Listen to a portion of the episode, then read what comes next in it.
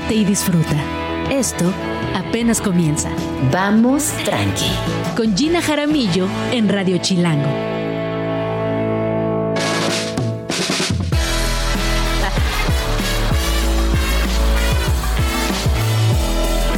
Muy buenos días, bienvenidos a Vamos Tranqui. Son las 11 de la mañana en punto. Mi nombre es Gina Jaramillo y me da muchísimo, muchísimo gusto saludarles.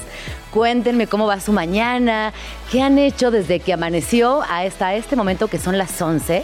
Eh, yo les cuento que por aquí estamos tranquilos, la estamos pasando bien.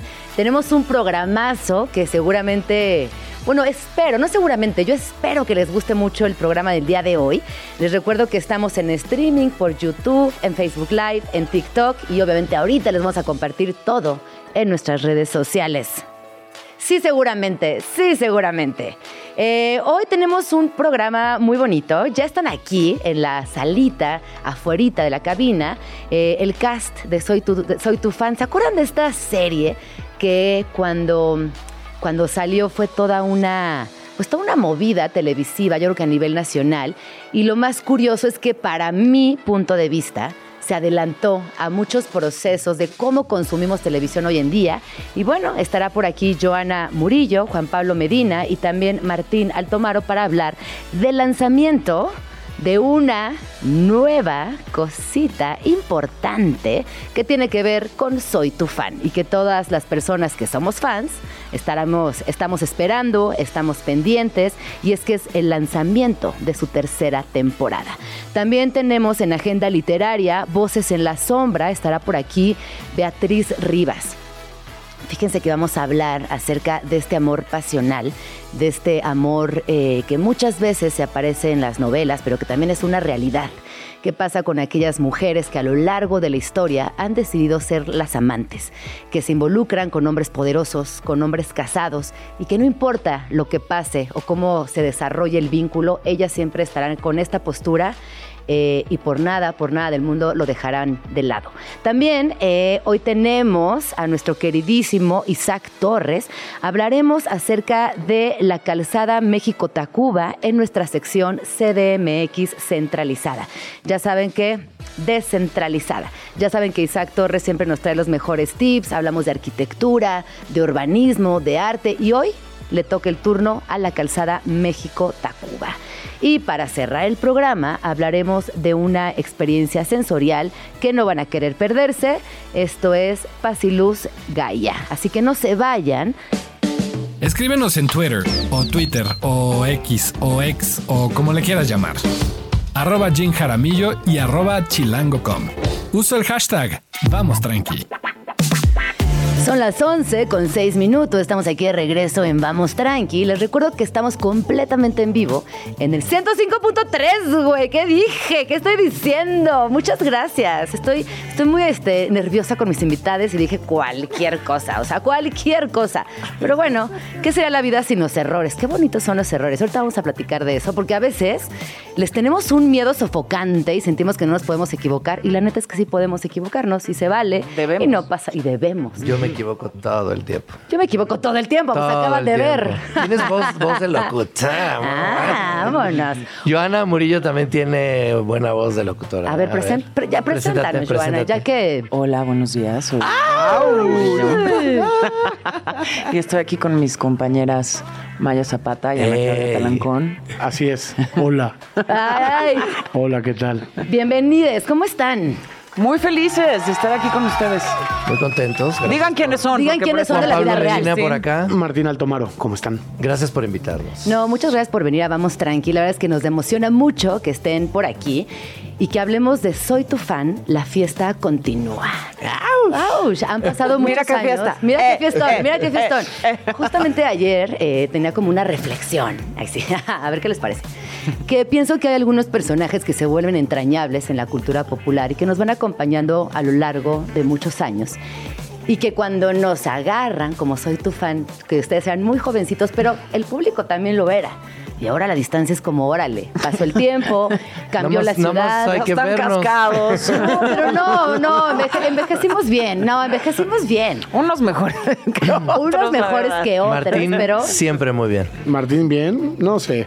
Sí, tú siempre. No sé, pero igual lo bonito que tienen y tenían, y por, el- por lo que son entrañables los personajes, son justamente porque se equivocan. Lo que decías hace rato de Exactamente. podernos equivocar. Son personajes em, que, que viven una vida y que se equivocan y cometen errores. Y se acompañan en los errores. Pero también son, son personas bastante reales y creo que eso hizo que, que Soy tu fan funcionara y fuera tan En su momento. representativo para tanta gente. en su momento yo te diría que continúa. Hay una, hay una situación con Porque el tema del error. Sí, porque qué bárbaro, Juan Pablo.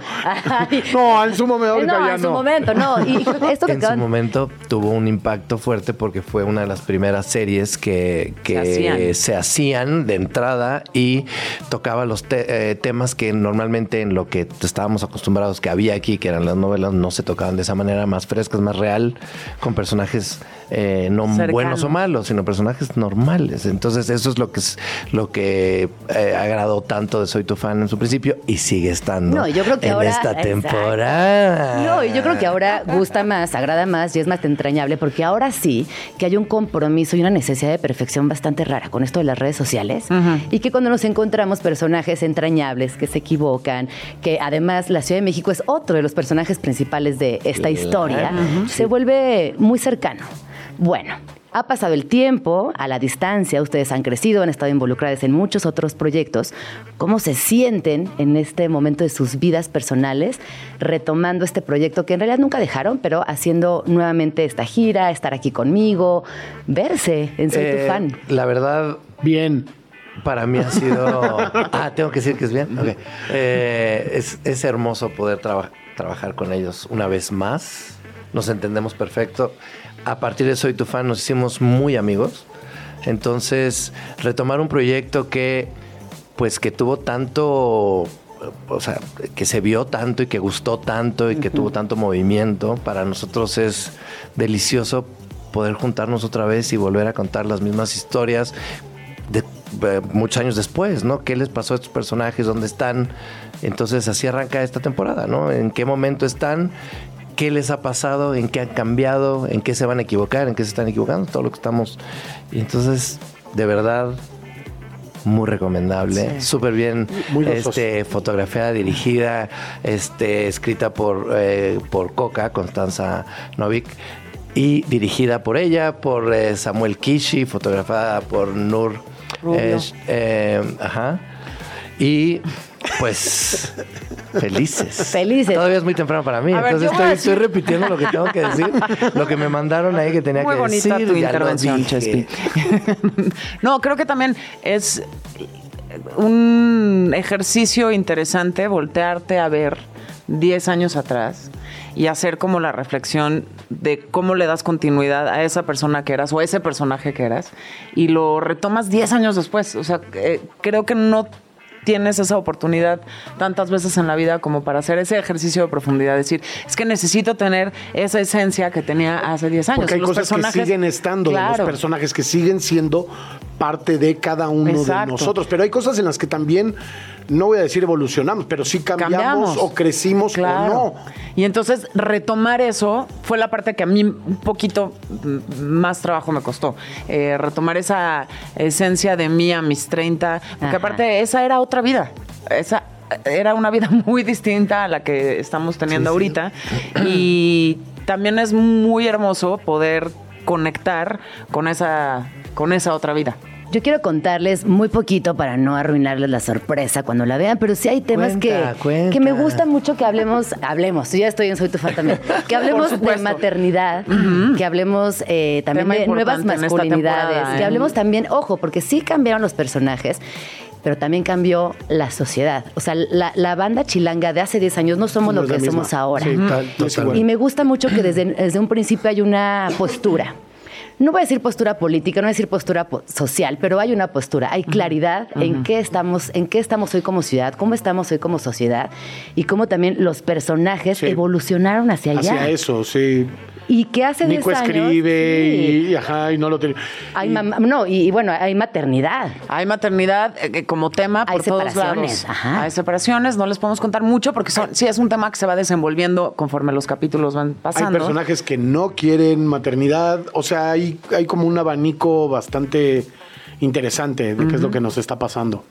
Y que si bien hace 10 años también estaban innovando en, en- en hacer tele y en generar personajes y vincularse con nuevos públicos, hoy a mí me dio mucho gusto encontrarme con eso que creo que se necesita en la tele. Hablar de esos temas, ir a eh, encontrarte esas conversaciones que a veces son muy incómodas y no caen del todo bien, pero que existen. Claro. Y de verdad quiero aplaudirles porque eso es fundamental. Gracias. Y además que se aborden desde este lugar como de este tono que tiene Soy tu fan, ¿no? Como de somos amigas y amigos platicando entre amigas y amigos, cuestionándonos estas, estas preguntas, eh, viendo eh, quién tiene esta postura, quién no tiene esta postura, pero platicándola y poniéndola en la mesa desde este tono amigable, familiar, este, sin, sin, sin tener eh, que ser tan exactamente correcta Sí. la, la- la idea o la postura, sino con chance a regarla, con O chance con, el- a... con la posibilidad de, de que no estés de acuerdo en algo también. O sea, que dos Claro. personajes estén que nos ha pasado bastante a Chespe y a mí, a Juan Pablo y a mí, eh, no estar de acuerdo. Hablo de Iñaki y, y Nico. Bueno, la vida Y también. Pero que no, es, no estemos necesariamente de acuerdo o en el mismo camino. No, desde nuestras diferencias acompañarnos, eso, qué el chido es. Eso está chidísimo. Oigan, y ahora también, con un personaje que tiene tantos años, que es parte de su vida, ¿dirían que hay otro personaje que no sé el que ustedes interpretan en Soy tu fan con el que se identifiquen? Mm, sí, sí nos pasa de repente así como, ah, yo siento que a mí me pasaría más lo que le Ah, está pasando ajá. a... ajá. Yo soy en muchas cosas como Charlie. O sea, soy, soy medio a veces eh, caprichoso o gruñón o así. Me gustaría ser como Vanessa, Ajá. pero soy más como Yo, yo, Charlie. yo La soy neta, como Vanessa. O sea, Vanessa el vive el presente, no le importa, está en esa onda. A mí me gustaría ser más así, pero, pero mí- en general mí creo que soy más Charlie. Yo soy más como Iñaki. Ah, imagínate. ¿Qué te pasa? Iñaki es increíble. Oigan, hay, hay quien en Vamos Tranqui nos gusta mucho platicar con las personas, hacerles unas preguntitas como aleatoriamente. Venga. Hicimos un-. El chiste es que las escojan y las vamos a ir respondiendo. ¿Quién empieza? ¿Quieres empezar? Gracias. Ay, ¿Qué tal? A ver. Ahora sí, con voz de locutora, eches esa pregunta. Cuéntanos algo que nunca volverías a hacer. Ah, locutora además como de medianoche. dice la- Locutora de medianoche. Esa fue una me, hotline. dio, me dio- me dio como Me miedo, güey. Es como de la mano peluda, güey. ¿Qué es esto? Exacto. Perdón, perdón. Me agarraste en curva. Muy bien. Muy bien, me, me, gu- me gustas como locutora. Gracias, Gina. A ver, Chepi. Cu- Cuéntanos algo que nunca volverías No, a hacer. pero eso es para ¿Para ti. quién es la, la pregunta? Es para mí. Eh, ¿qué, qué es algo que nunca volvería a hacer? ¡Ah! Este. Mm, nunca volvería a trabajar con. ¡Ah! Nombres. Nombres. Años, queremos años. Nada, hay proyectos. Nunca me volvería a casar Tras. por lo civil. O por las leyes. Eso sí, nunca volvería a hacer. Como que ya dejaste de... Ya entendí, Sí. ya sé qué fue, ya me divorcié, lo vi necesario. Este, Check. Check. Ajá. Sí. No, no me volvería a casar por, por lo civil, o sea, ni, ni mucho menos por ninguna otro tipo de ceremonia religiosa. Como que siento que. Oye, en tres años en la boda... Qué fuerte, ¿no? Ahí, Ojo, ojo. Todos, todos Bodas, invitados y así de. Boda volvería a tener muchas bodas. Sí, sí. Fiesta volvería O sea, a tener muchas ok, fiestas. ok. Pero el trámite, Ya. ya. Como la parte legal, como la parte del papel. eh, Exactamente. Bien. ¿Por acá? Ah, o sea, es la misma. ¿Todos? no, Perdón. tienes que agarrar otra. No, ya. Ah, ok. Este, yo No hagas les voy a trampa. Pues quedar dame tu respuesta. Sí, no, les voy a quedar mal con la voz del locutor. Este, y espéramelo. A ver, si quieres te la leo. Fuiste locutor en una película, Martín. O sea, bueno. ¿Qué es lo más difícil de salir contigo? O sea, de salir conmigo, ¿qué es lo más difícil? Híjole, pues aguantarme, ¿no? Sí, Supongo. sí. ¿Pero O qué? sea, ¿Pero Honestamente, qué? eres súper tierno. Honestamente, No, es aguantarme. ¿Pero en qué pero- sentido? Todos tenemos nuestras mañas, nuestros este, achaques, nuestros... eh, uno se va haciendo... Pero el tuyo, el tuyo, el tuyo, Martín. Pues te estoy hablando de mí. O sea, Ah, es uno, que dijiste un- todos tenemos. Bueno, todos tenemos. Uno se va haciendo cada vez más, no sé si como eh, piquis en las cosas que te gustan y las cosas que, que, que para ti son importantes. ¿Qué son y qué? generalmente, no, no importa. Tienes que desarrollar. Estas todo, confesiones, porque- cu- cu- estas, Sí, estas está confesiones siendo 40 muy más. general, Estamos en este programa Confesiones 40 más. Y generalmente esas cosas que para ti son tan importantes no son tan importantes para el resto de la Pero humanidad. una, solo una. Eh, una de las cosas que para mí son importantes, mi necesidad de mis espacios privados o míos. Bien, sí, sí, co- comparto, ¿eh? Comparto. Bien, bien, No, check. totalmente. Te Yo no paso, sé, te leo. No sé, porque voy a Yo no quiero algo contestar, dice No, échamelo, échamelo. Chan, chan, chan, chan. Nombra dos cosas en las que nunca te gastarías el dinero. Ay, cabrón. Dos, no una, dos. Sí, o sea, no, no podía hacer una. No, una, dos. Voy a necesitar ayuda de la gente, ¿eh? Este. ¿Qué será? A ver, ay, ayúdame. ¿En qué no me gastaría el dinero? Pues que ¿En yo, qué no te yo, gastarías el dinero? Ajá. yo soy muy. Eh, Oye, a mí me tocó porque soy difícil en las relaciones, está mucho más complicado. De, en La tuya está más fácil. Tú eres Tú eres gastalón gasta- natural. Tú eres Es gastalón. que sí, yo soy gastador compulsivo, entonces. Pero no, no, ahí te va, gastadora compulsiva yo, justo ayer les platicaba. Yo me, me encanta gastar y, y invitar y, y gozar lo que afortunadamente No, pero ¿en qué gano. no gastarías? Te voy a poner un ejemplo. Yo ayer les contaba, oigan, no sé lo que compré, que ni al caso. Compré un topper en forma de cebolla para la cebolla y meterla al refri. Nada que ver. Un gasto, nada que ver. Ah, yo nunca Yo llego ni a una ese Nada que ver. Tú no comprarías toppers, por ejemplo. No compraría toppers, no sé. Este, no me gustaría otra pregunta. Una moto. A ver, otra pregunta. Si te Vamos gusta a otra pregunta, te pasamos otra Sí, pregunta. Exacto. no sé. yo- Paso. Ay, el niño. En un perro. Paso. Ah, eso es. Fíjate, en una moto y en un perro. Ajá. Bien. Jamás. Adopten, banda. Adopten. por No, favor. ni adoptar. no es cierto. Trián, es broma, es broma. Me Muy bien. Pues sí. Pero eso, ay, Eso está muy bien. Uf, ya, saliste. A ver. Pregunta. Ah, es que hay más. Es que más, es que son dos vueltas. A ver, Ah. ¿cuál era tu juguete favorito de la infancia? Ah. ¿Ves? Eso estaba bueno. Está muy linda. Me acuerdo de dos. Una muñeca que se llamaba Juanita, que me encantaba, y una vagoneta. Vagoneta. La, jala- la jalabas. Había como una Apache, ¿se acuerdan que había? Claro. Las avalanchas. Las Avalancha, avalancha, sí. Apache. Yo, no- yo tenía como la versión. este, Sí, yo tenía mi avalancha Apócrifa. Apache. Qué buenos cates, una- ¿no? En las avalanchas. no, Qué no, padre no. se yo caía. nunca tuve Dabas- avalancha. perdón, dabas vuelta y salías, pero Ajá. Sí, sí. rebotando metros Sin y metros. casco, Raspones nos ricos. subíamos. Padrísima. O sea, era... En la calle, en el pavimento, Ah, en el- directo. Sí, cruzando la calle rodilla, sin rodilla deshecha, todo, todo Pero el combo. una vagoneta, que me divertí montones en esa vagoneta azul, de un azul bastante pinchón, por cierto, pero... Dijiste una grosería. Sí se puede, ¿no? Qué bárbaro. Y Juanita. Y Juanita, Y mi muñeca.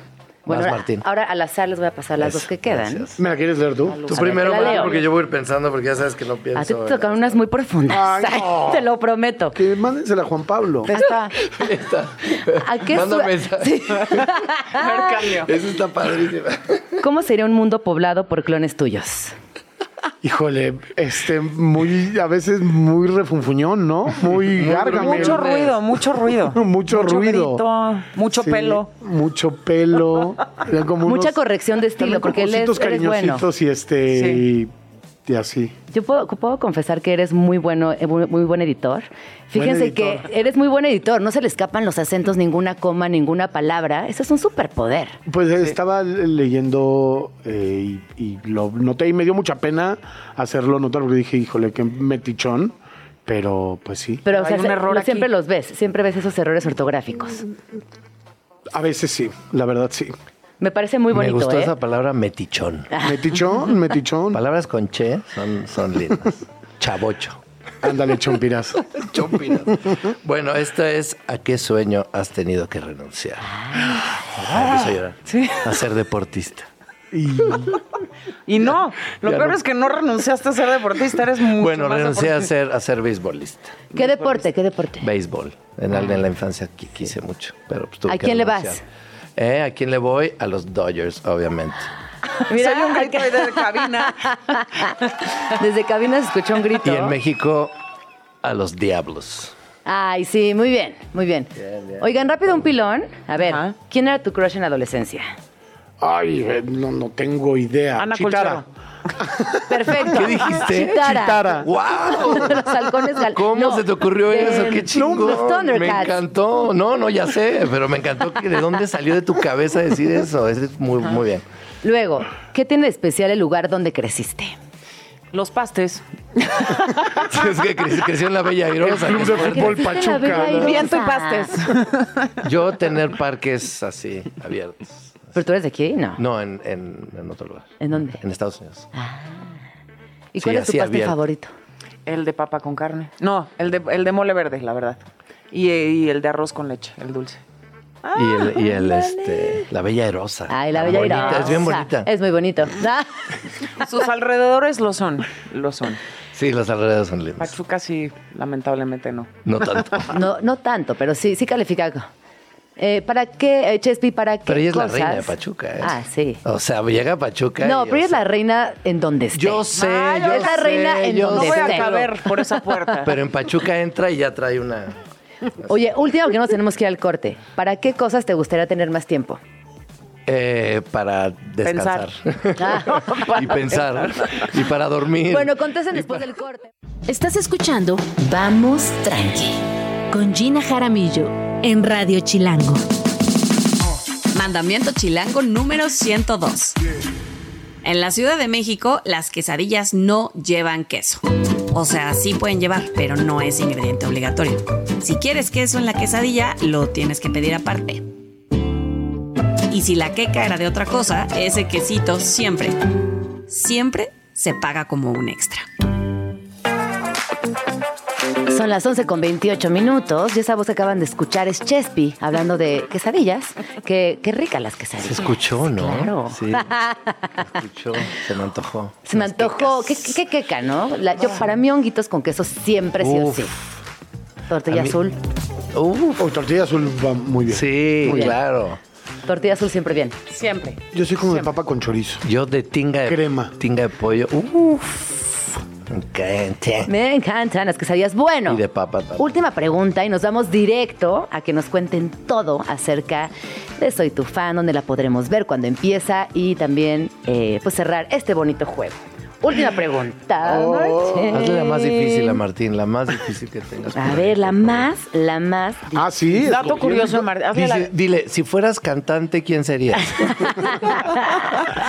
¿Qué canción has traído, traído pegada últimamente? ¿Qué canción? Es que Sí, una es- hoy. es, Puta, yo también. es muy... Cambia mucho durante el día. De pronto escucho y la que sea.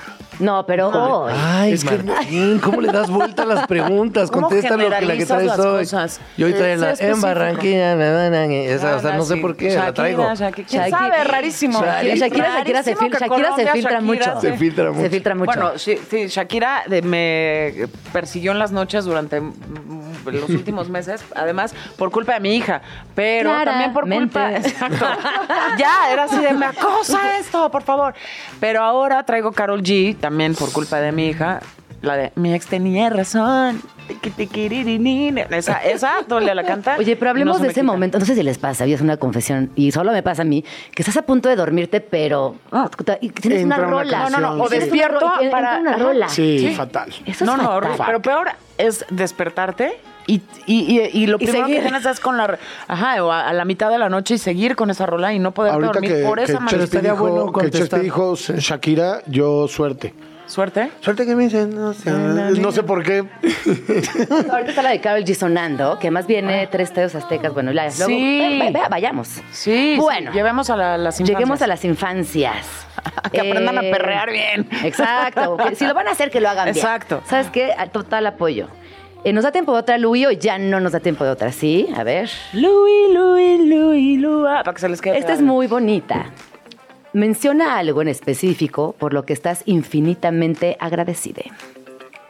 Voy a ser muy cursi. Por favor. sí. Pero por mis amigos y amigas. Incluidos a estos dos, que sí son mis angelitos de la guarda. Ay, qué bonito. Sí, son mis hermanitos.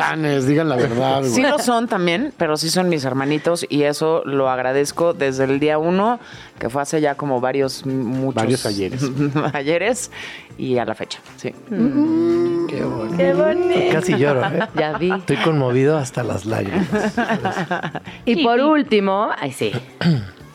Ajá, está muy difícil. Ay, esta me, esta me cae bien. Si pudieras teletransportarte, Martín. si pudieras, no, es para ti. si Ah, pudieras para mí. teletransportarte en este momento a cualquier lugar, ¿a dónde irías y por qué? Facilísimo. Facilísimo. Con este estado anímico que traigo ahorita, me mi iría no, a, la- a una hamaca a la playa. O sea, no, no sé exactamente a cuál. Realmente no me importa, pero estar unos- acostado con una piña colada. A unos tacos campechanos. Ah, ¿verdad? Y ya luego te vas a la hamaca. ¡Qué rico! es que no he desayunado. me prefiero la entonces maca, me prefiero la maca. Oigan, y esta que ya, no, bueno, lo iba a matar, pero rápidamente, si pudieran hoy viajar en el tiempo, Ajá. ¿a dónde irían? ¿Qué verían? Ay, yo siempre tengo nostalgia como de los 60, 50. Y sí, Este, sí, sí, te veo. Sí me ves ahí. Sí, ¿verdad? total. Entonces me gustaría ser adulta en esa época. Ser adulta. en Ajá, esa porque pues época. puedes ir y tener En 10 los años. 70s. Y cero se me antojaría ser una niña en los 50. Mira, Pero como Great Cállate, ¿no? Como Great ¿no? como es en esa, como en Sí, esa sí, onda. Sí, sí. Chepi. No, en los 70 me, me gustaría, me, me hubiese. En el, Pero en sí el los gabacho, viviste, ¿o ¿no? dónde? ¿Eh? Sí los viviste. Pero de adulto. O sea, como estoy ahorita, así ya, ya este, cada vez eh, desmejorado. Así. Yo no, yo sí más. Fumando.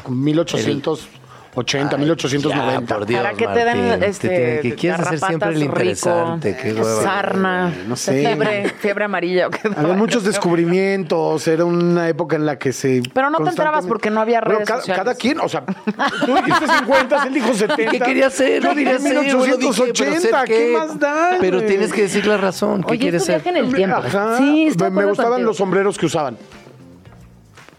Por eso. ¿Qué importa? Hacer Ay, pipí Martín. atrás de las cortinas. Ajá. Muy bien. Bueno, este juego, Ay, ese juego está horrible, Martín. Tu juego está horrible.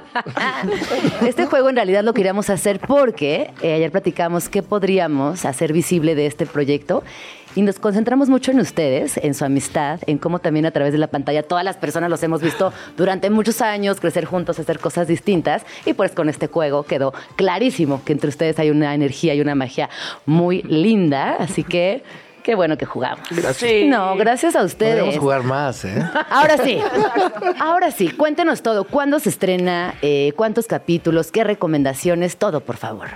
Son ocho capítulos. Se estrena el...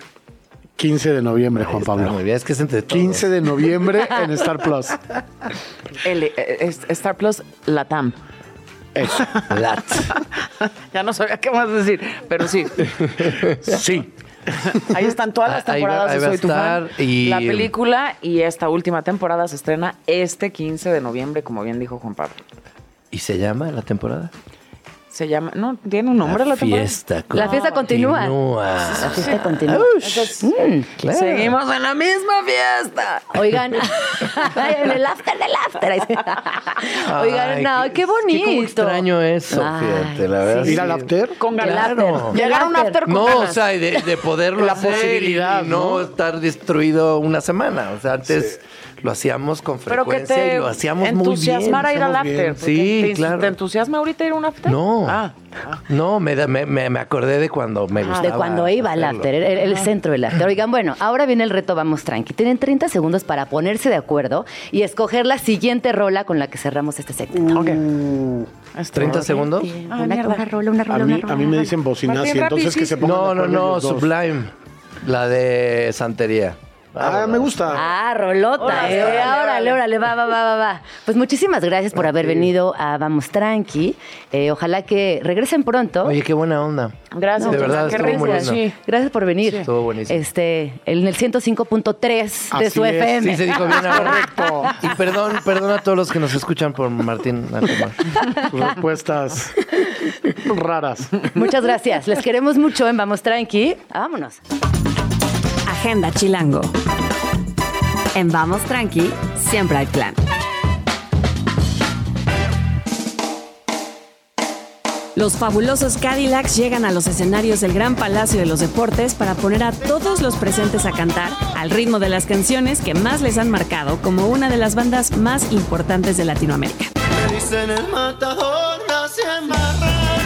Se presentarán este 8 de noviembre a las 8 y media de la noche en el Palacio de los Deportes. Agenda Chilango. También llega a la Ciudad de México Julieta Venegas, una de las cantantes más importantes de la escena musical mexicana, y esta vez regresa a los escenarios del Teatro Metropolitan para presentar sus más recientes sencillos. Porque tengo miedo de salir sola por ahí. Caminar sola, Quiero estar en tu orilla en tu orilla, te encontré, y te encontré. además de sus clásicos que todos y todas hemos cantado a todo pulmón como Me Voy, Tú Eres Para Mí o Andar Conmigo. Dime si Se presentará este 8 y 9 de noviembre en el Metropolitan a las 8 y media de la noche.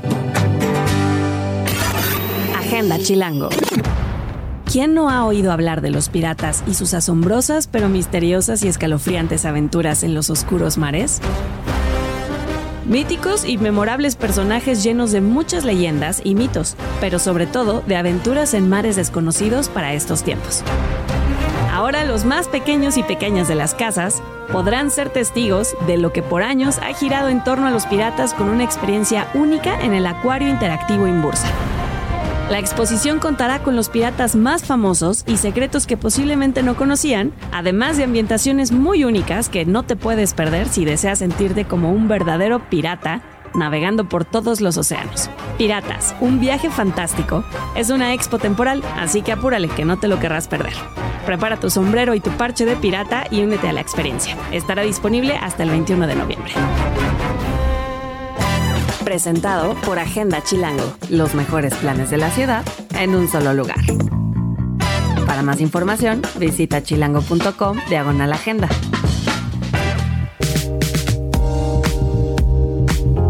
Son las 11 con 42 minutos. Ya estamos aquí de regreso en Vamos Tranqui. Y vamos a empezar con esta sección que yo disfruto mucho y que, y que personalmente no solamente me, me nutre, sino que también me ayuda a entender el mundo literario contemporáneo, lo cual es muy emocionante. El día de hoy me acompaña Beatriz Rivas, ella es escritora, es novelista, eh, fundó hace 10 años su taller literario y además es una, que es una reconocida cantera de autores que han publicado sus propios textos con éxitos muy notables. Y hoy nos viene a platicar acerca de un libro que se llama Voces en la Sombra y que aborda un tema, como bien les platicaba al inicio del programa, que es importante y que, si bien está en la sombra, siempre ha estado presente en la historia. Estoy hablando de aquellas mujeres que son las amantes, que deciden eh, amar desde un lugar oculto, acompañar también a ese, a ese hombre, la mayoría de las veces, que pues nunca se divorcia. Este señor que dice, bueno, sí te amo, sí te adoro, pero mi esposa es mi esposa y así se va a mantener. Bienvenida, Beatriz, ¿cómo estás? Muy bien, muy contenta y feliz de hablar de estas mujeres que efectivamente, a veces, en, en el caso de mis dos mujeres, una sí fue por decisión y de hecho fue hasta un acto de libertad. Y hablo de Anne Panjot, que fue amante de, de François Mitterrand toda la vida. De hecho, este gran presidente francés vivía con ella, más que con su esposa, pasaba, dormía con ella, solo los domingos iba a ver a la esposa y a los hijos, a Daniel Mitterrand, que conocemos mucho en México porque vino muchas veces, sobre todo a ver a su comandante Marcos. Ella sí venía de una familia católica, burguesa, súper de provincia y súper de derechas, muy, muy Conservadora. Y entonces para ella sí es un acto de libertad, efectivamente, en 1960 decir, sí quiero a este hombre, sé que está casado, nunca va a dejar a su esposa, ya era político, todavía no era presidente, pero mi acto de libertad consiste en que no, no voy a hacer lo que, lo que la sociedad quiere de mí, que es pues casarme con un hombre dos años mayor, tener mis hijitos, vivir en mi casita con mi jardincito, cocinar rico, este, ¿no? poner la mesa muy bonita. Entonces, para ella ese, ese, esa libertad es decir, pues a pesar de todo lo que digan, voy a estar con él. Fue madre de su hija, una hija que fue desconocida. Francia se enteró que existía la hija del presidente cuando la, la- Mazarin tenía 19 años. Imagínate, por una, por un- una fotografía de unos paparazzi. ¿no? En cambio, la otra mujer que también es fascinante, que se llama Juliette Drouet, fue la amante durante 50 años de Víctor Hugo, de este gran escritor. Y cuando yo me enteré de estas dos historias que me parecen extraordinarias, estas mujeres me parecen también extraordinarias, y también los hombres co- de, la- de los que se enamoraron, dije, tengo que escribir esta historia, estas dos historias. Después dije, no, ya no, ya no, porque tengo varias novelas donde toco a otras mujeres que han estado siempre detrás entre comillas, de los hombres, pero son historias tan fascinantes en periodos de Francia diferentes, con 100 años de diferencia, pero también tan que tan interesantes que no me quedó otra más que ponerme a escribir, como casi como un dictado. Y hay una parte que también me gustaría resaltar y es que, ya sea por decisión propia o por circunstancias, de 50 años de vínculo, que 50 años es toda una vida. Y también decir, bueno, me aguanto y vivo en la sombra, literal, como el título del libro. Eh, hay una repercusión social de la cual yo quisiera platicar un poquito contigo, que me parece que, sobre todo en el mundo occidental, el tema del matrimonio, el tema de, pues sí, ser tan conservadores, siempre nos ha dictaminado que el amor es muy lineal y que la forma perfecta es esa, el matrimonio con los hijites y demás y que estas mujeres siempre han sido muy mal vistas, muy enjuiciadas, señaladas y, también, hay que decirlo, apartadas de la sociedad. Y sin embargo, me parece que cuando te podemos leer a ti, y nos damos cuenta de lo que realmente está pasando, pues también descubrimos historias de amor maravillosas, descubrimos que hay mucha pasión, que hay una decisión que también se toma. Y me parece muy valioso también tener como esta perspectiva y entender desde ese lugar a estos personajes. Claro, es que el mundo no es blanco y negro. O sea, una historia, en una historia de amor y de amantes y de matrimonios fallidos o no, yo creo que quienes hemos estado adentro o seguimos adentro sabemos que no hay el culpable o la gran culpable, que aparte es chistoso, es siempre la gran culpable es la amante, como Por si el marido, como que- si hubiera- le, le pone una pistola para decirle, o sea, no, Sí. no puede ser, ¿no? No, primero es la gran culpable, la, la amante, y luego la esposa también, porque cómo lo permitió, siempre somos las culpables. Claro, Y, realidad. y- y él lo- al hombre hasta se le aplaude sus infidelidades, pero al amante, fatal. Y si una mujer se atreve a poner los cuernos a su marido, también fatal. Entonces creo que precisamente tocar temas como estos, de personajes famosos, nos hacen entrar a la piel del otro y darnos cuenta que no hay ni buenos ni malos. Digo, sí, Víctor Hugo hacía unas cosas que cuando lean la novela van a ver que A van ver, ver, cuéntanos "Hijo poquito. de sus- Justo estaba a punto de preguntarte por madre". Víctor Hugo. Justo era mi siguiente pregunta, que me da mucha curiosidad. Es, es una maravilla porque obviamente yo sabía que era una escritora, había leído tres de sus novelas, confieso que no más, no era experta, sigo sin ser experta en él, pero a la hora que me metí en su vida dije, wow, era realmente un hombre extraordinario. ¿Pero Era en qué un- sentido? Era un hombre muy culto, muy inteligente, muy tenaz, muy sensible.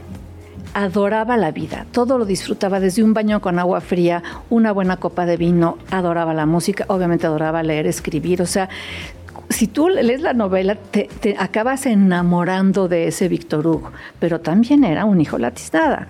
Tenía a su esposa y a sus hijitos, todo muy bonito, una casa preciosa, y cada vez que se cambiaba de casa a otra casa preciosa, se llevaba al amante para que viviera cerca, cinco o seis cuadras, no se fuera a casa del señor, ¿no? Y claro, al amante la tenía viviendo, hay un momento en que la tiene viviendo en un departamento que no tiene ni luz. Y lo peor de todo es que no la deja salir a la calle sin Ah, no era él. injusto. Obviamente. Ah, sí. Entonces le decía, Era tú medio no siniestro Bueno, también. le decía, tú no puedes salir a la calle hasta que no venga yo por... No la dejaba ni siquiera leer su correspondencia. Juliette había sido actriz de teatro, ahí la conoció en una de las obras de Víctor Hugo, y era madre soltera, que en esa época, imagínate, ¿no? Actriz. Modelo de, de, No, no. escultores y además madre soltera, pues imagínate lo La que amo. significa. Sería mi amiga esa mujer. Exacto. La amo. Pero estamos hablando de 1800 Sí, ¿no? Entonces la, la encierra en un departamento, digo, no con llave, pero le prohíbe salir. No, pero eso es violencia, todo lo que claro, estás claro, no la deja ni siquiera leer la correspondencia de su hija, de su propia hija, hasta que él no la lea primero. O sea, fue un, bueno, lean, lean la novela porque por- no, muy celoso. O sea, también fue un hijo latiznada. Pero creo que eso es lo interesante, que aquí no hay héroes y no hay villanos. O sea, estamos viendo un hombre que tuvo mucha luz y momentos muy luminosos, pero también sus momentos oscuros. Esa- esa- esos grises, esos negros, junto a la obra de los miserables, por ejemplo, ¿no? Porque también en la novela sale, él escribe la obra de los miserables en el comedor de casa de su amante. Y su amante se convierte, Juliette Joé se convierte en su secretaria, en su copista y hasta en su consejera literaria. Es que hay algo por aquí que quiero encontrar donde hablas eh, a propósito de cómo estas, a ver, te lo voy a buscar, eh, porque yo mientras revisaba y leía el libro pensaba, ¿no? En cómo también estas mujeres, y es una cita de Rosa Montero que tienes muy al principio, cito. Hablo de las mujeres profesionales, de esas féminas que solo se emparejan con hombres de éxito.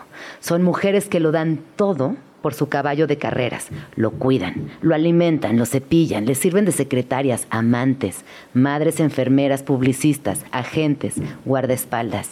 Incluso son capaces de morir por él si llega el caso. No, no. Hay en la novela cartas en que de- te juro que dices de Julieta, él que le, que- que- que le dice, soy capaz de tirarme al piso, de, besar el piso por el, que, por el que pasas, trátame como un perro. O sea, unas cosas que dices, ¿what? Sí, lo que te decía, ¿no? Como esta pasión desmedida, eh, que además pensando que era otra época, eh, estos juicios, esas etiquetas, no había nuevas conversaciones que se poliamó, que se abier- a parejas abiertas, esto no existía.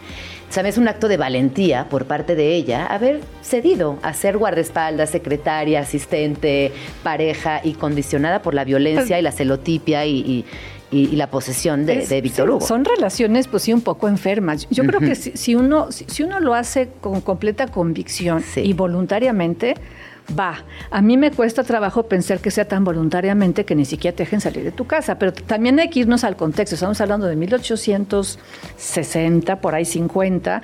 Estamos hablando de una mujer sin estudios, sin fortuna, que no pertenece a la burguesía, eh, huérfana que lo único que tenía era una cara muy bonita y un cuerpo precioso. Entonces se lanza de actriz porque no sabe hacer otra cosa y la pobre ni siquiera actuaba bien. Entonces yo sí creo que en el caso de ella no es el mismo caso de Anne Panjo. En el caso de ella tampoco tenía muchas opciones. No Sí. tenía, o sea, no, no, no podemos juzgar a una mujer de 1850 con nuestros ojos de mujeres del 2023. Lo peor de todo, que es a mí lo que me duele, es pensar que hoy en día hay mujeres así. Te puedo garantizar que ahorita por ahí nos están escuchando algunas que efectivamente tal vez pueden salir al súper solas, pero que no se pueden ir una noche a tomar una copa con una amiga. Bueno, ya no digas con un amigo.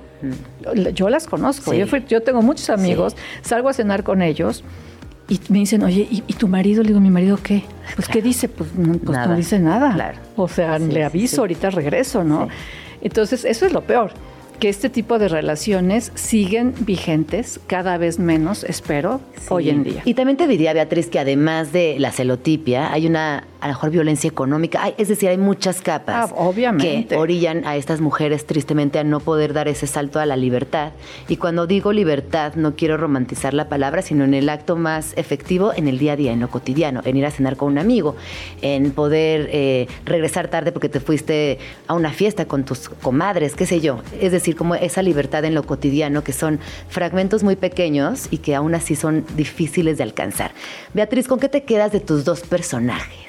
Tus dos personajes. Yo, yo me quedo con, con esa pregunta de, de qué tanto es válido dar tanto por amor. O sea, hasta dónde uno tiene que decir, me, me tengo que querer a mí primero. Eh, lean Voces en la Sombra para que vean todo lo que sacrificaron y todo lo que dieron Anne Panjo y Juliette eh, Drouet, pero también ganaron muchas cosas. Entonces yo creo que, que mientras sea un acto voluntario y tú decidas con quién quieres estar y en qué circunstancias, vale. Eh, pero sí son historias muy apasionantes que vale muchísimo la pena que las lean. Les va, les va a gustar mucho la novela, espero. Ya me Sí, dirán si sí o ya nos no. dirán, pero por favor léanla. Ya está prácticamente en todas las librerías, está publicada por Alfaguara. Y dime algo, vas a estar en la FIL, tienes presentaciones aquí en México, viene audiolibro. ¿Qué proyecto Tengo traes? presentación el próximo jueves, el jueves que es 16, a las 7 de la noche en la Casa Universitaria del Libro, en la colonia Roma. Precioso lugar. Es Ay, no, voy a doc para el libro. Córdoba y Puebla. Sí, sí, sí. Ahí me presenta Sandra Lorenzano y Ana Clavel, que eran Ay, las no, dos son las maravillosas escritoras. Sí, sí, sí. Y presento en la FIL Guadalajara el lunes 27 de noviembre a las 8 de la noche. Pues ahí está, Beatriz. Gracias por venir a Vamos Tranqui. Gracias también por rescatar a estas mujeres y hacerlas visibles en tus historias. Y ojalá puedas regresar pronto y que nos cuentes de otras mujeres a las cuales también les has rendido homenaje a través de las letras, que conoces sus historias y que hoy también significan porque existieron. Así que Perfecto. muchas gracias. Feliz. ¿Estás en redes sociales? Sí, sí, sí. Sí ¿Cómo estoy- te encontramos? Ay, Dios, es- yo ni me acuerdo, pero estoy.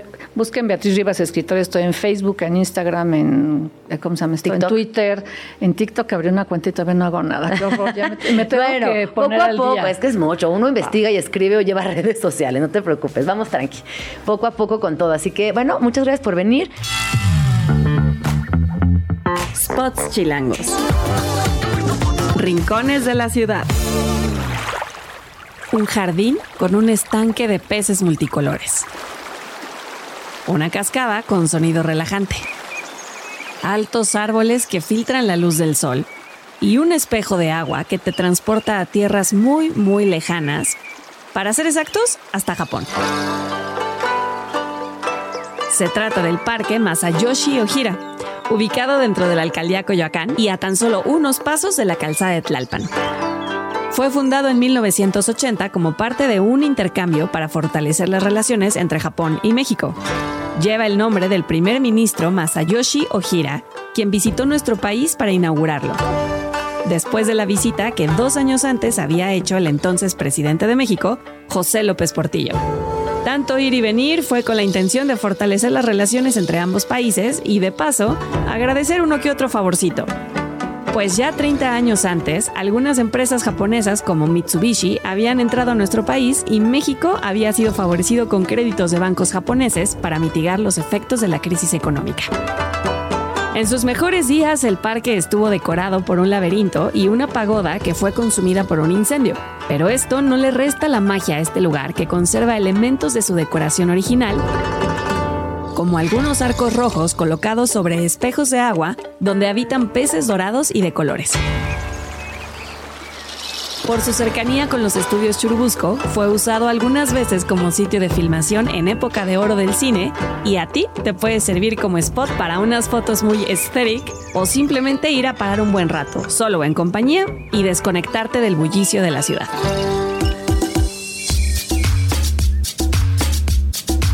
Son las 12 con un minuto. Seguimos aquí en Vamos Tranqui. La verdad es que, ay, qué bonito día. Le estoy pasando muy bien. Vivanos miércoles.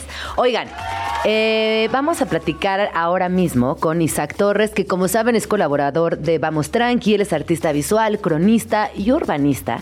Además, es estudioso de la historia y la arquitectura de la Ciudad de México.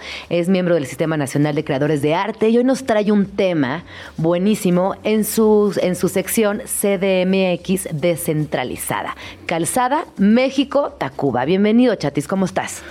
Muy bien, pues muy contento de estar aquí. Muy, buen, muy contento también de que sea miércoles. Los miércoles son un, un, día fabuloso. Aunque caigamos en ese cliché del ombligo de la semana, siempre el miércoles se agradece. Se agradece que está más cerca de nuestro fin de semana. Yo amo, el, amo el ombligo de la semana. Bien cursi, pero sí me gusta mucho el miércoles, la neta. La neta Oye, sí. La neta sí. Hoy nos traes un temazo que tiene que ver con la calzada México-Tacuba, que, ojo, no es Tacubaya. No se vaya usted a confundir, por favor. No se vaya a ir en el metro para la otra línea y se vaya a perder. Y además no se vaya a salir ni en Tacuba ni en Tacubaya porque las dos son un, un verdadero laberinto. Hace... Solo, solo, antes de que empieces, quiero decir, ah, quiero hacer una, una, anotación. A mí me encantan las salidas de esos dos metros. ¿Por qué? Porque encuentras un disfraz, una bufanda chida, una gorrita, o sea, encuentras muchas cosas y a mí eso me divierte y me gusta. Bueno, es que Gina además ve disfraces y así enloquece. Lo tomo. enloquece. Oye, fíjate que justo la semana pasada que estuvimos por acá en Vamos Tranqui, saliendo de aquí, decidirme caminando al metro Tacubaya, llegué, está muy cerca, está un poco extraña la llegada, es, es, es complicada, via, peatonalmente es muy, muy complicada. Peatonalmente es peligrosa, y, incluso. Sí, peligrosa en, en varios aspectos, eh, tanto por los camiones que llegan, como porque hay muchas zonas muy oscuras y pues muy lúgubres. Pero luego al final entré, iba a hacer mi transbordo, empecé a caminar, me empecé a clavar a ver unos murales, luego me, me, quedé un rato viendo una exposición que había ahí de, de, la prensa, que les recomiendo mucho si cruzan por el metro Tacubaya en el transbordo entre la línea rosa y la línea café, hay unas galerías ahí adentro y hay una exposición de la prensa, del periódico, claro, la prensa. muy padre, con portadas históricas de diferentes momentos del siglo XX. Y al final cuando terminé llegando a mi transbordo que iba hacia Chabacano, me quedé pensando que llevaba ya como dos horas ahí adentro, dando vueltas, viendo expos, sí. comprando el disfraz, etcétera. ¿Te acuerdas etcétera. de la rola de Café Tacuba? Igual ahorita la podemos poner, de, la del metro. Justamente. Que justamente. La historia del vato que se pierde sí, en el metro. te pierdes en el metro, ahí, horas. Y ya nomás le escribe a la familia para, para decirles que ahí está, ¿no? Que ahí sí. está bien. Oye, pues el día de hoy vamos a hablar sobre la continuación de lo que hablamos la vez pasada. La vez pasada hablamos sobre la calzada de Tlalpan, este circuito que nos lleva hacia la zona sur de la ciudad y que pues parte justamente del ombligo de la luna de Tenochtitlan hacia el sur. Ahora vamos hacia el otro lugar, hacia el poniente, tomando la misma línea del metro, la, la línea azul, la famosa línea azul, que además tiene unas conexiones con muchas estaciones y con muchas redes que nos llevan a otras partes de la ciudad. Pero ¿por qué es importante hablar de la calzada México-Tacuba? Quizás porque al igual que la calzada de Tlalpan es uno de los caminos más antiguos trazados en la Ciudad de México, digamos que el protourbanismo de la Ciudad de México o los primeros vestigios urbanos llegarían allí, ¿no? Es una calzada que se hace para conectar a Tlacopan con Tenochtitlan. Tlacopan es lo que hoy se conocería como Tacuba, las inmediaciones del, metro Tacuba, que además pues eh, es, un, es una demarcación que nace también como parte de la conquista que se hace a los señores de Azcapotzalco por parte de la Triple Alianza en tiempos de Tenochtitlan, ¿no? Eh, y recordamos ahí un poco de historia de cuando íbamos en la primaria, siete siglos se reúnen allí, pero hay una cosa que la hace muy bella y muy significativa para la ciudad y es que tiene una vocación educativa. A ver, ¿cómo está esa onda? Cuéntanos. ¿Qué te imaginas tú eh, que, que- que puede haber allí de, de importante en torno a la educación? Por aquí nos están diciendo que quizás el poli. Quizás el poli que queda allí a unos pasos de la estación del metro normal.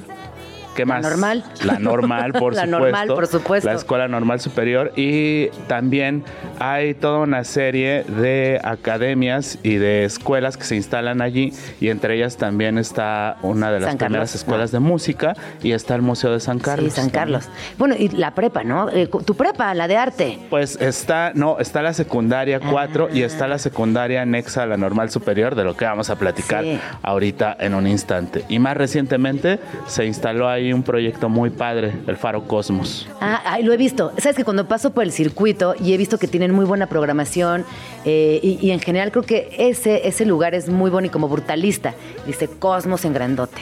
Sí, es, una, es, un, es un antiguo cine que fue construido en los años 40 y que después fue renovado unos añitos después para darle este toque muy deco, ¿no? Tiene esta eh, eh, integración tipográfica en concreto, muy padre, este volumen que sobresale de la y que lo caracterizó durante muchos años y que en recientes fechas fue intervenido eh, por Enrique Norten para darle lugar a lo que hoy es la Faro Cosmos, que se suma a esta gran red de fábricas de artes y oficios que hay distribuidas alrededor de la ciudad y que dotan de infraestructura cultural a una parte importante. Pero también hablando de arte, decías hace rato tú, está allí el Museo de San Carlos. Y pues para, para echarnos un quemón ahí nomás como de la historia de la calzada de México-Tacuba, eh, regresemos a aquella eh, pues fatal noche o victoriosa, dependiendo de cómo se quiera ver, la, la- la llamada noche triste, noche triste. en nuestras infancias, ahora llamada la noche victoriosa, en donde el ejército de Hernán Cortés es expulsado del centro de Tenochtitlan y salen huyendo por la calzada México-Tacuba que hoy también ha cambiado su nombre de manera oficial a ser la calzada México Tenochtitlan en el tramo que comprende del Metro Hidalgo a el este a, a la Avenida de los Insurgentes y bueno, pues este cambio de nombre también le da una resignificación al espacio. Pero fíjate que han habido varios cambios de nombres en calles, en estaciones de metro, en monumentos, y yo personalmente creo que está muy bien que estemos experimentando y siendo testigos también de esta revisión histórica y de este cambio hacia, con una palabra, imagínate cambiar de la noche triste a la noche victoriosa. Es que cambia por completo el sentido de nuestra historia y de entendernos también como un pueblo colonizado y que ahora también exige desde otro lugar esa representación. El mismo Metro Zócalo, ¿no? Que se le, se le añadió esta palabra hermana Tenochtitlan y ahora es el Metro Zócalo Tenochtitlan. Y mucha gente se quejaba, pero al final de cuentas es un Zócalo sin Zócalo. Siempre ha sido un Zócalo sin Zócalo. Le llamamos Zócalo nada más por, por eh, pura tradición, pero pues sabemos que el Zócalo en realidad está ahí enterrado, lo que iba a ser el Zócalo del, del ángel- de la columna de la independencia, que se iba a colocar allí originalmente. Pero bueno, regresando a la noche Regresemos, regresemos a la noche a la noche victoriosa. A la noche victoriosa, donde una de las, bueno, el antiguo nombre que es eh, Avenida Puente de Alvarado, que se atribuye a Pedro de Alvarado, el conquistador, quien en las crónicas que se narran de la huida de Tenochtitlan, pues eh, supuestamente derriba un tronco para poder cruzar a través de ese tronco y llegar más o menos a la zona donde hoy se ubicaría el Metro San Cosme, el Metro Ajá, Revolución, ajá. y de allí correr hasta llegar a la zona del Metro Popotla, donde Ajá. se encuentra este ahuehuete que tiene más de 500 años allí erguido. Cuando ellos llegan allí se supone que ese ahuehuete ya existe. Hay pruebas de carbono 14 que demuestran que sí es eh, muy antiguo. Y pues que hoy en realidad es más como, como una escultura pública, como un remanso de lo que fue un- un- una, una gran raíz de un, de un gigantesco árbol y pues que también se le reivindica y se le modifica el nombre, ¿no? Y allá a la vueltita hay otro lugar que también es muy emblemático para, para muchos aquí en la ciudad, que es el Parque Cañitas, donde además se entretejen unas historias de terror. mucho terror en esta zona de la Mucho ciudad. terror. Entonces justo dicen que muchos de los muertos que caen en la noche triste son enterrados en la zona de las inmediaciones del Metro Hidalgo, de todo eso que fue anteriormente la, la calzada Puente de Alvarado, tal vez debajo de la prolongación del Paseo de la Reforma, y se instaura ahí la primera ermita, que es eh, eh, posteriormente el Templo de San Hipólito, hoy la iglesia de San Juditas Tadeo, conocida popularmente, Sí, que es sí, uno de los lugares que mayor fe reúne en la Ciudad de México. Como que es un lugar muy energético. Y yo decido creer, decido creer en, en que todo lo que estás diciendo respecto a los espíritus y las personas ahí caídas, pues tiene repercusiones. Por supuesto. Por supuesto, y además dices es un lugar muy energético, pero también es un lugar que está como cargado también de, de muchas vibras.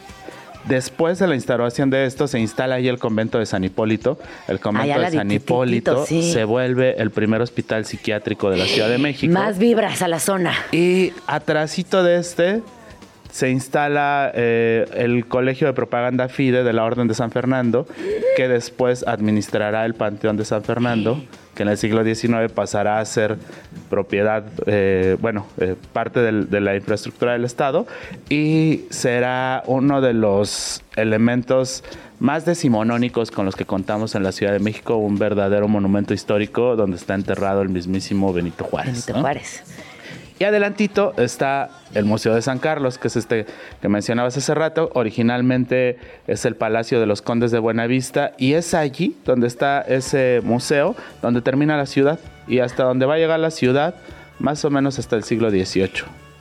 Y de o sea, ¿de, de dónde a dónde estaba? pues para, digamos, para más o menos como digamos poder que de- de, imaginar. Tenochtitlan, o sea, el Zócalo, Del Zócalo hasta el Museo de San Carlos Qué bonito. en su eh, dirección poniente y ya de allí teníamos una calzada de tierra que conectaba con el pueblo de Azcapotzalco que sabemos Ah. que se tiene otra Sí, historia sí, no, es enorme que de, la, de que hablaremos De otro la que día. hablaremos otro día. Sí, sí, Por sí. supuesto que además allí este delicias gastronómicas pues, al por mayor. Y luego eh, adelantito eh, vamos a tener otro, otro espacio histórico importante dentro de la México Tacuba, que es el templo de San Cosme y San Damián, que es un templo que se erige hacia el siglo XVII.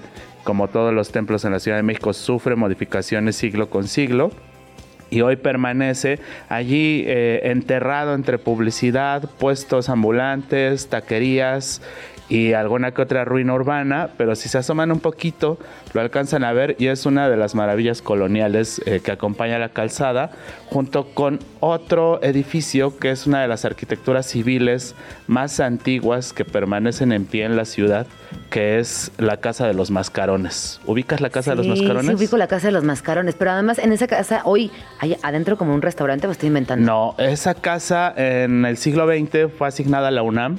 Como muchos recintos históricos de los cuales la UNAM eh, pues, eh, posee la- Afortunadamente. la, administración Sí, sí, sí, sí. afortunadamente y lo convirtió en principio en la no, Escuela ver, Nacional de Música. Lo voy a googlear, o sea, como que estoy segura que sí, a ver. Es un lugar muy bonito, es un edificio que tiene un patio como la mayoría de los conjuntos coloniales. Tiene una fachada muy característica que es una suerte como de, de- de barroco, de neobarroco, que tiene unos Ah, atlantes. sí, claro, los Atlantes, sí, sí, sí. Así, eh, Pero eso está como a la, altura de la. Santa María. Está justamente sí, ya a un costado perfecto, del metro San Ya Cosme. sé perfecto cuál es. Sí. Y allí fue la Escuela Nacional de Música durante muchos años. Eh, también eh, el Instituto Nacional de Investigaciones Estéticas de la UNAM hizo mucho trabajo allí de investigación. Y pues hoy en día pertenece a la UNAM, eh, hay ahí una escuela de lenguas, hay también una escuela de computación que, que forman parte de la infraestructura de la UNAM.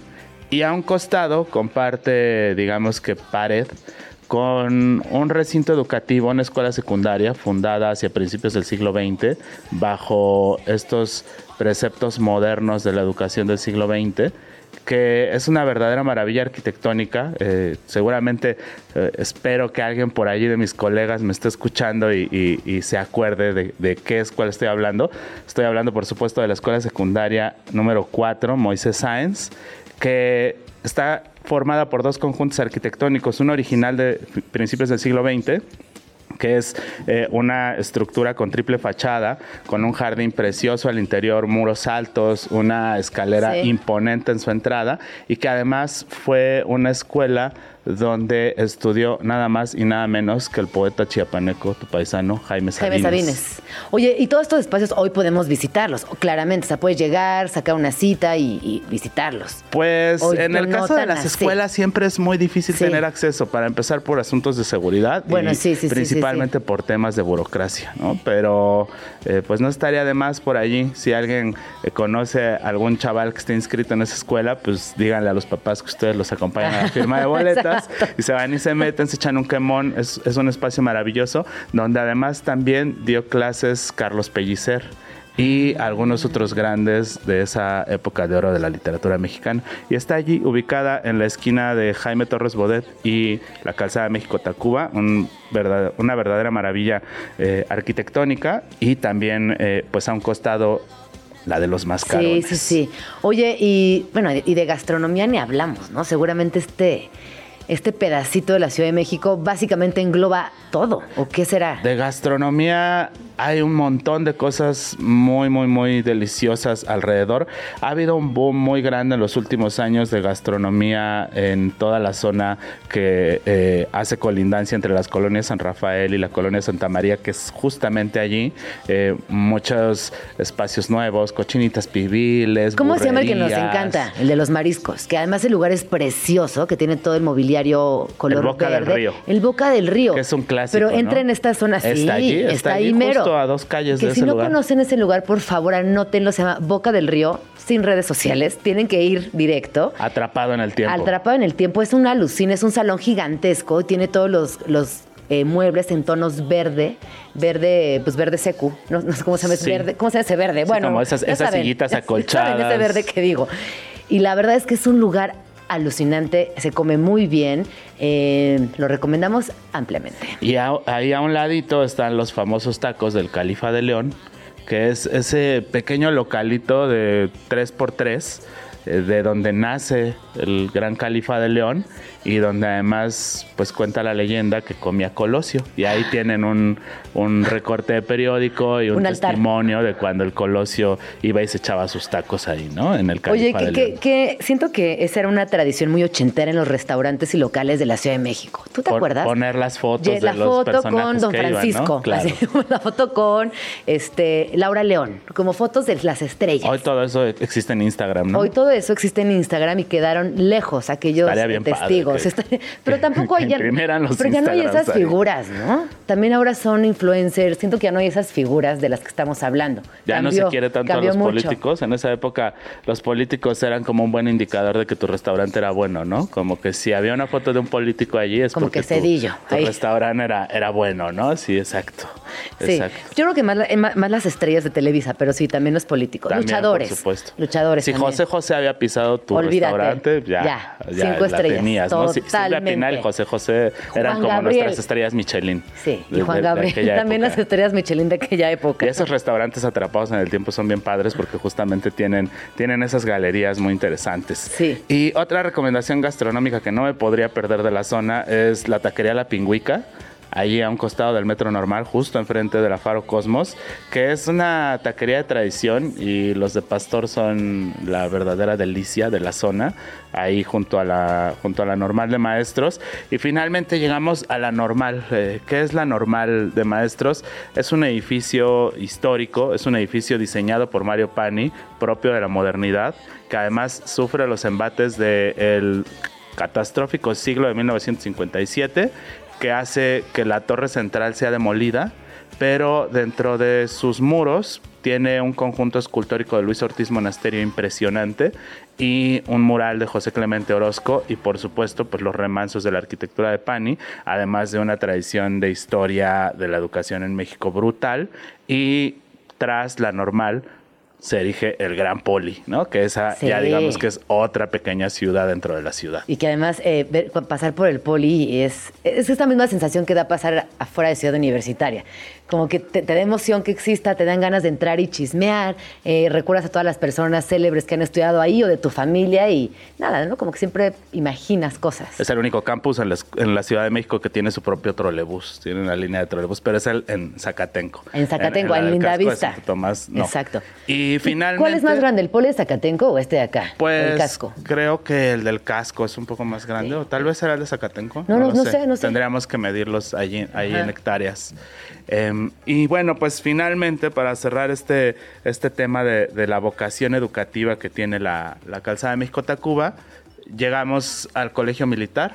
Al colegio militar que es construido en el siglo XIX, que es una arquitectura muy imponente, muy bella, que además, eh, pues, eh, qué bueno que aún se mantiene como muy limpia en sus alrededores. Todavía podemos verla o contemplarla como desde la avenida con, con bastante claridad.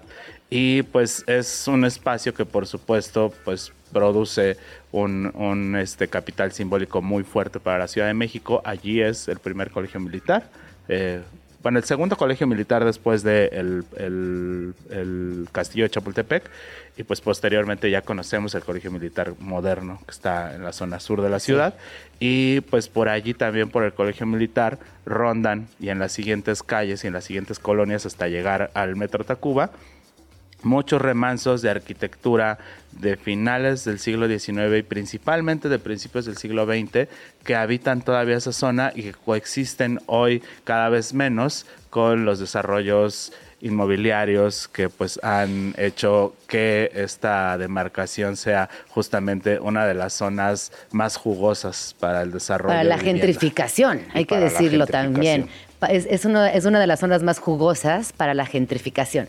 Pues ahí está eh, toda esta clase en Vamos Tranqui, que es la sección CDMX descentralizada. Hablamos de Calzada México-Tacuba, la antigua calzada eh, de La Copa, La Noche Triste, el Convento de San Hipólito, Museo de San Carlos, eh, Colegio Militar, Árbol de la Noche Triste, Parroquia de San, San- San Gabriel Arcángel, Casa de los Mascarones, la Escuela Normal, la Secundaria 4, Mario Pani. Hablamos de muchos temas y ahorita les vamos a compartir toda esta lista y toda esta información para que continúen, si les interesó este tema, investigando, explorando. Y ya saben que además Isaac Torres responde a sus preguntas y está muy activo en...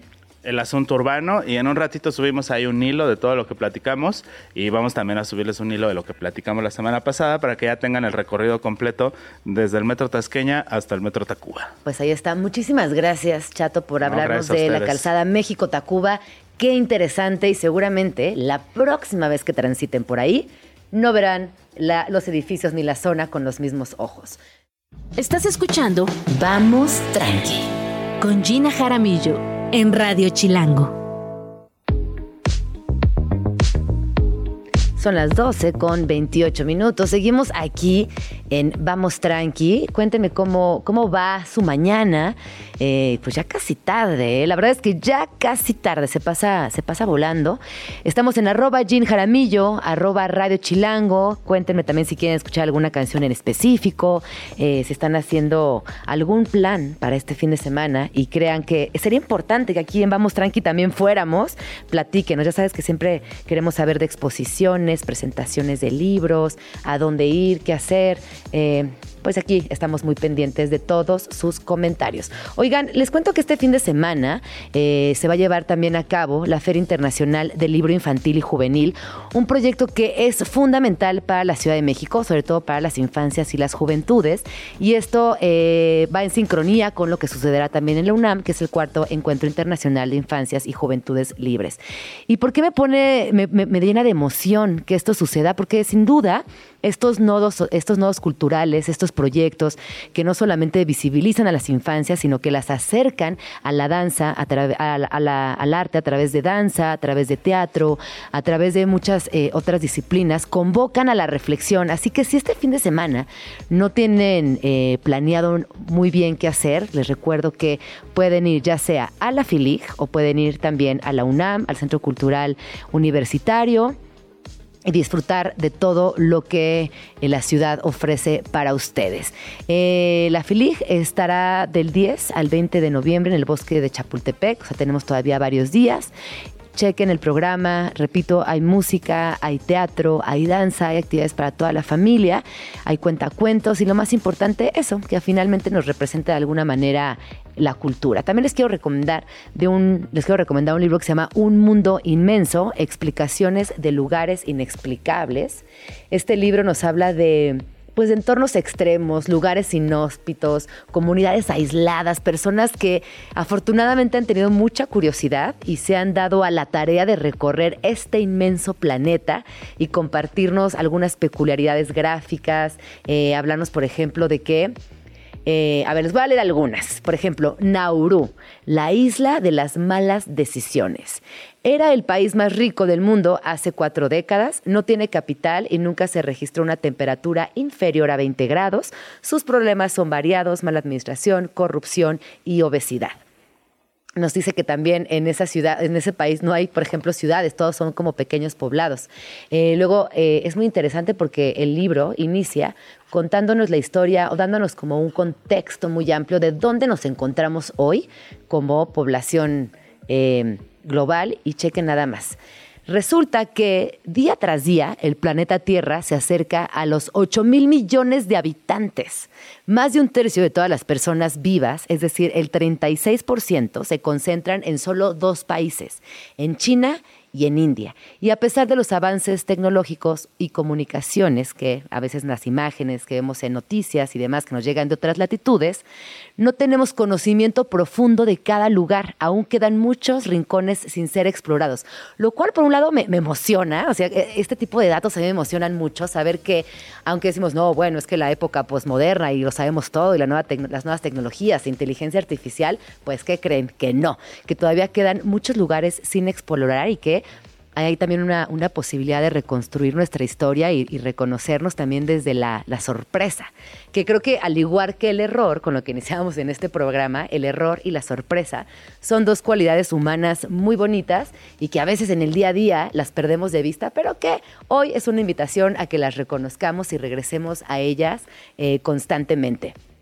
Entonces, bueno, eh, decir que este, este libro, la verdad, vale mucho la pena, está muy interesante, tiene unos gráficos alucinantes y ahí van a ir entendiendo, pues, dónde estamos parades, qué pasa en este país. Por ejemplo, aquí, aquí habla de, de otro lugar, Gibral- Gibraltar, el lugar más extraño de Europa. Y nos hablan que hablan Spanglish, eh, que además es la segunda frontera más estrecha del mundo y que eh, viven 33 mil personas en una superficie de 6.8 kilómetros cuadrados. Y así en cada, por ejemplo, Rapa Nui. Rapa Nui es uno de los lugares que más me alucina en la historia. Fíjense que en casa de mis papás había un salerito y un pimientero de Rapa Nui. Y viste cuando eres niña que, te, que de repente te clavas con ciertos objetitos que no te, no te explicas, pero que tampoco preguntas, que nada más están como ahí alrededor. Bueno, pues yo con estos saleritos de Rapanui tenía como una obsesión imaginativa sobre todo. Y ya más grande me clavé eh, muchísimo en el tema y pues nos dice este libro, ¿no? Que es una cultura repleta de misterios, eh, que además es una población muy, muy, muy difícil de explicar, que queda a 3.700 kilómetros del continente y que sin duda hoy, a pesar de que se ha investigado mucho, que han ido exploradores, eh, también hay, hay una gran cantidad de turismo y eh, antropólogos, no saben exactamente qué sucede. Esto está en el vértice de la Polinesia, que es Hawái, Nueva Zelanda y Rapa Nui. Ciudad de México.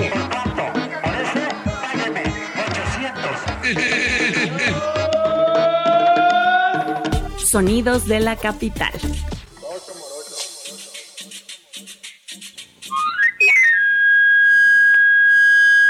Al empezar la tarde, entre las calles de la ciudad aún suele escucharse el agudo sonido del afilador. Ese silbido inconfundible es producido por un camarillo, una flauta de madera de origen medieval que basta como anuncio sobre su servicio para afilar cuchillos de casa y de comerciantes de toda la ciudad con ayuda de su taller andante en forma de bicicleta.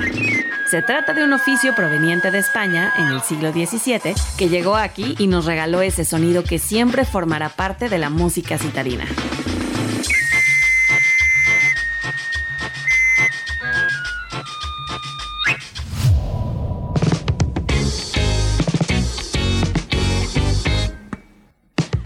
Son las 12 con 38 minutos. Seguimos aquí en Vamos Tranqui. Les voy a platicar de un proyecto, una actividad, una posibilidad muy tranqui, lo cual, qué rico, qué necesario también bajarle un poquito y descubrir cosas nuevas. Están conmigo eh, aquí en la cabina Tania Islas y Rodrigo Gordoa y nos van a platicar acerca de Paz y Luz Gaia, una experiencia muy particular que nos permite reconectar con la naturaleza por medio de diferentes elementos como la música, la meditación guiada, luces y videomapping. Rodrigo es músico y productor de experiencias, actualmente co-crea y produce eventos, meditaciones y experiencias inmersivas en Casa Florecer.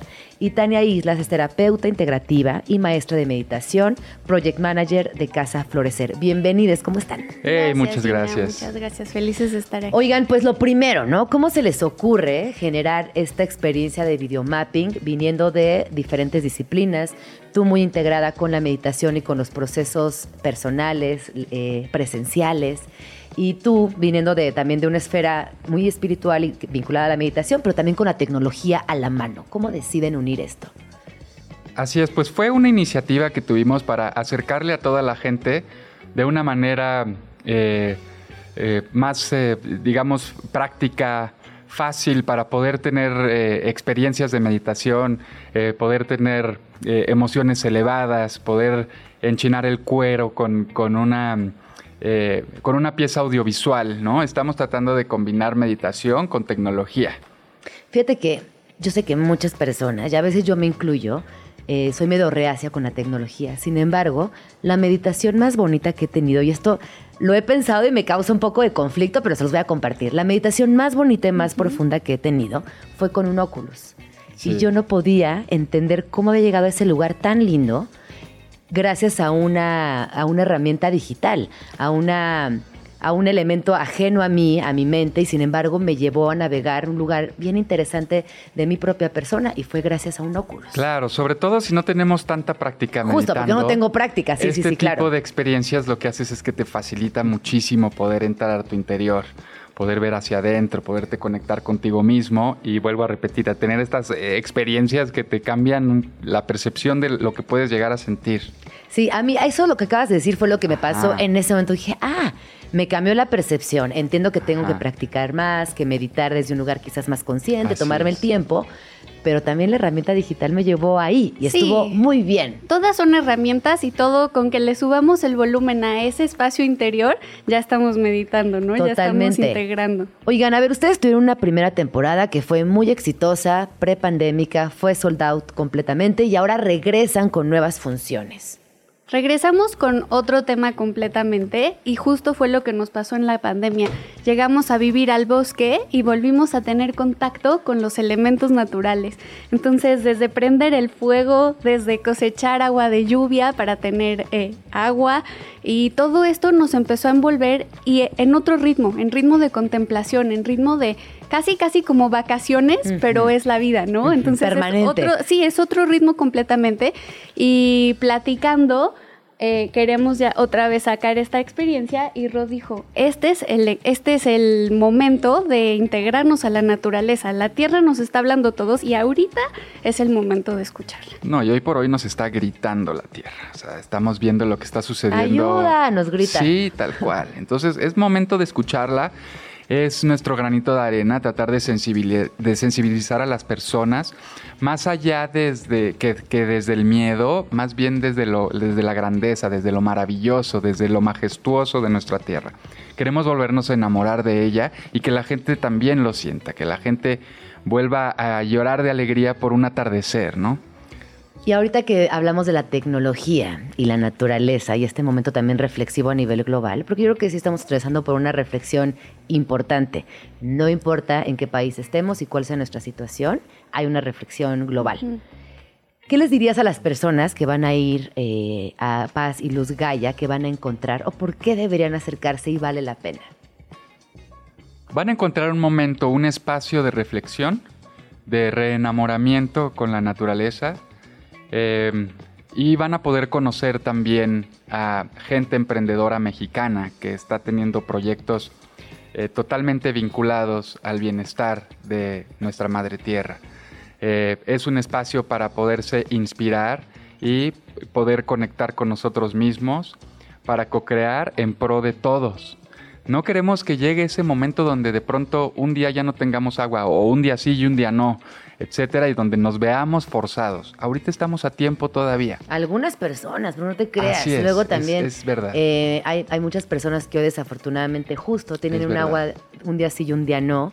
Yo creo que también es importante siempre la empatía y entender qué podemos, qué podemos, qué sí podemos aportar para que el mundo tenga más felicidad y, más, más igualdad también de oportunidades. Como lo vemos es un poco esta sensibilización, volvernos a enamorar. Cuando te enamoras de algo o de alguien, no lo maltratas en su mayoría de veces. Entonces es eso, enamorarnos para cuidarnos.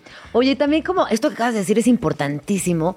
Yo no sé, eh, desde el- el- el- la mente humana, por qué hemos decidido que somos superiores a la naturaleza. ¿No? Como que eh, occidentalmente siempre nos hemos puesto en un lugar donde yo considero que no correspondemos. No somos superiores a la naturaleza, no somos más importantes que un árbol, no somos más especiales que una jirafa. Eh, no tenemos por qué aniquilar los bosques. Entonces yo creo que también esta invitación que tú nos estás haciendo como a reflexionar desde otro ángulo, como cada ser vivo importa y cómo podemos integrarnos es muy valiosa y muy bonita.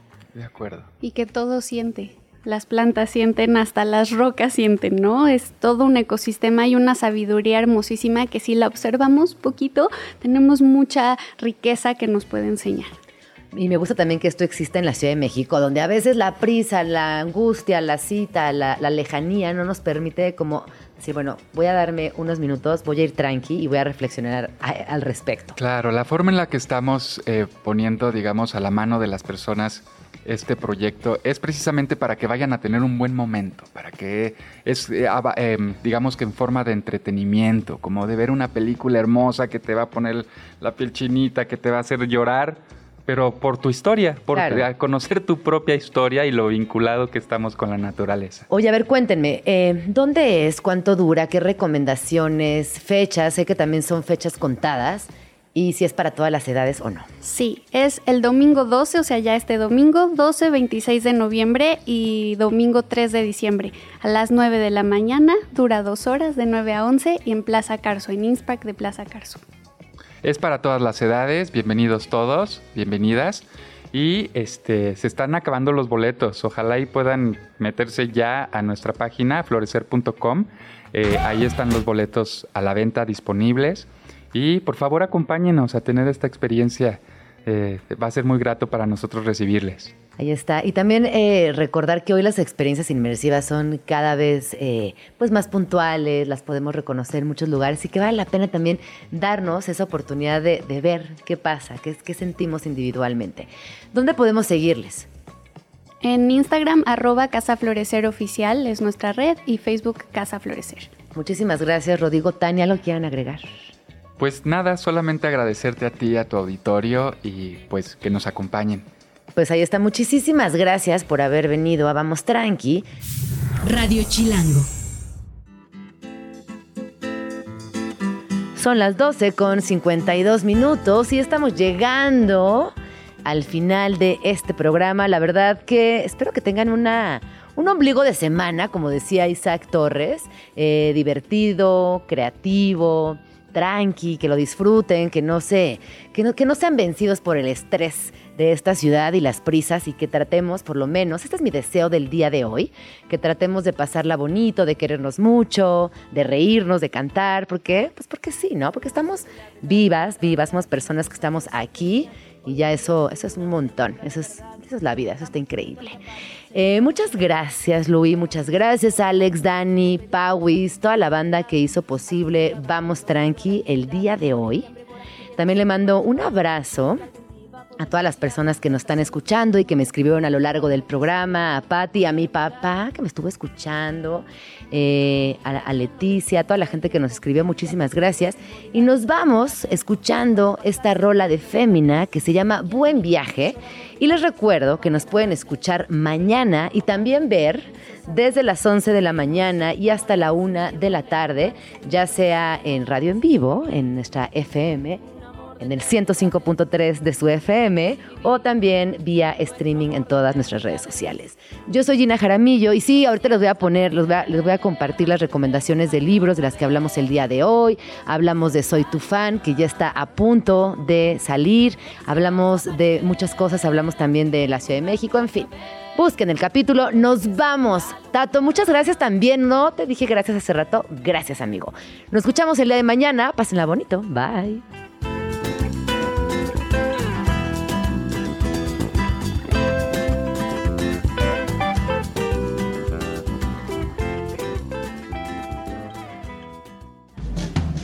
Ya nos vamos, pero nos escuchamos mañana aquí en tu oasis favorito de las mañanas.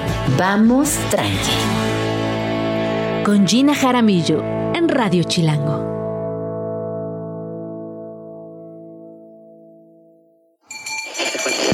Radio Chilango, la radio que... ¡Viene, viene!